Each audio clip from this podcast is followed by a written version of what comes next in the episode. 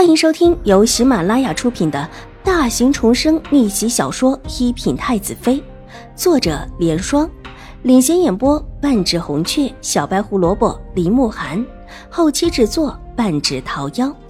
喜欢宫斗宅斗的你千万不要错过哟，赶紧订阅吧！第一百一十九集，让小轩子去拿的。楚留臣理所当然的道，伸手有些嫌弃的扯了扯衣裳，那套小厮的衣裳被他扯得凌乱起来，歪歪斜斜的，这下更不像是一个规规矩矩的小厮。王爷要来看热闹，怎么不跟父亲说？难道父亲还不让您看不成？秦婉如不解的看着他。楚留臣到江州虽然是个秘密，但这事儿父亲铁定知道。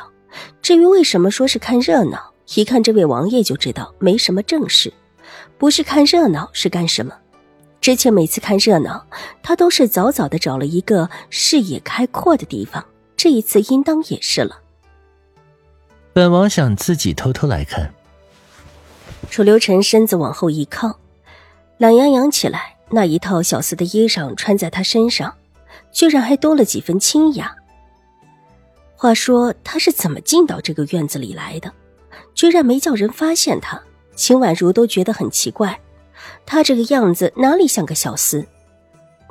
那王爷接下来的意思是？秦婉如咬了咬粉色的唇，小心翼翼的问道：“来都来了，现在要解决的是他热闹看完了可以回去的事情。”本王想去洞房看看。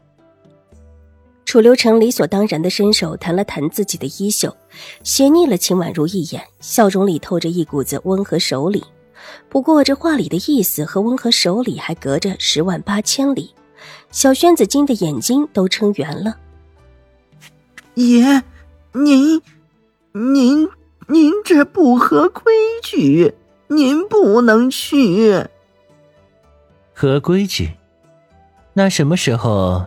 才能合规矩的去看洞房。楚留臣笑了，声音轻渺嘲讽。秦婉如不知道要怎么往下接，这位是多执着于看洞房、看热闹，居然觉得这么委屈。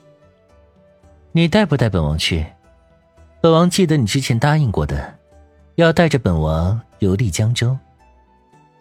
楚留臣俊美的眸子眨了眨，一脸的指责。难不成你要失言？失言，秦婉如真不敢。就算是有心，她也不敢直白的这么讲，心里暗暗叫苦。今天已经是够忙的，这位就是来添乱的。可偏偏哄也哄不走，这会儿自己被他拉过来，恐怕不把他带过去，他也不会放自己过门。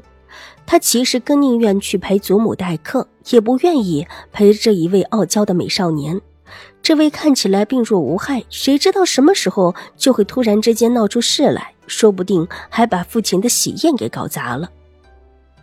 好了，既然你不愿意，本王也无所谓，就自己去看看了。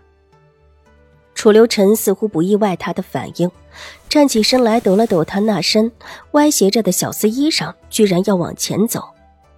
秦婉如已经下意识的拉住他的衣袖：“王爷，您等一下。”怎么，不让本王走？王爷，我我陪您去。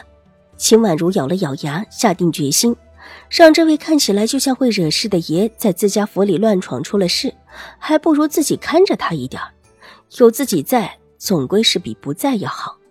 想清楚这一点，秦婉如也站了起来，拉着楚留臣的衣袖往后退去。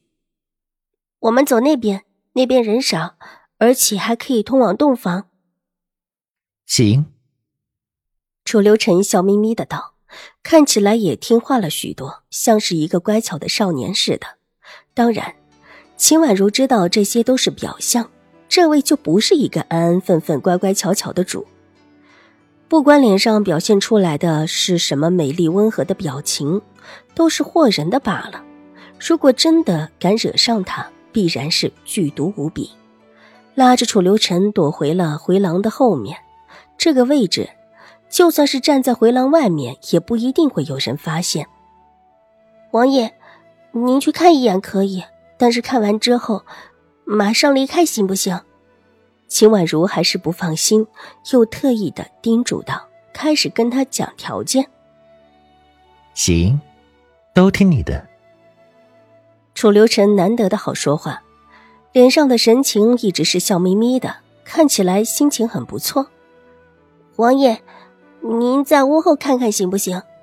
这这样小厮直接进喜房也是不合规矩的。秦婉如上上下下打量着楚留臣。往日后院里是不许小厮进来的，就算有特殊的情况，也有了主子的吩咐才能够进。这里面当然也是把秦婉如排除在外，毕竟她还小，不懂事。以往他要吩咐玉嬷嬷的儿子王峰办事的时候，也得让玉嬷嬷或者是清月到外院传话。屋后，这看什么看？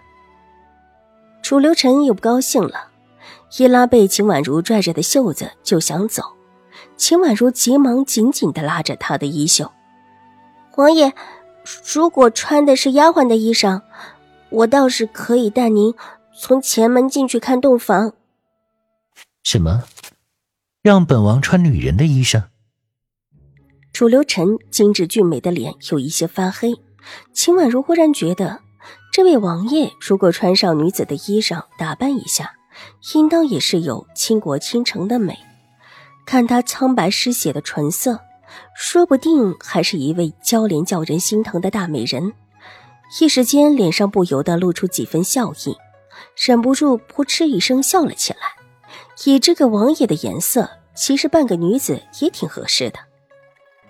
怎么，想看本王扮成女子？楚留臣笑了，很是温柔。带着一股子他自有的雅致贵气。没有，我怎么敢？我只是觉得想从正面去，只能如此了。若是被父亲发现了，王爷恐怕理也关不成了。秦婉如小脸一板，一本正经道，无奈一双笑得弯弯的美眸，以及眸底清澈的笑意，叫人明白她这会儿其实还是在笑的。唇角弯弯，长长的睫毛扑闪两下，透着淡淡的粉色如玉肌肤，笑容从心底泛起，不是往日里与人客套的那种笑意，看了叫人很是舒心。本集播讲完毕，下集更精彩，千万不要错过哟。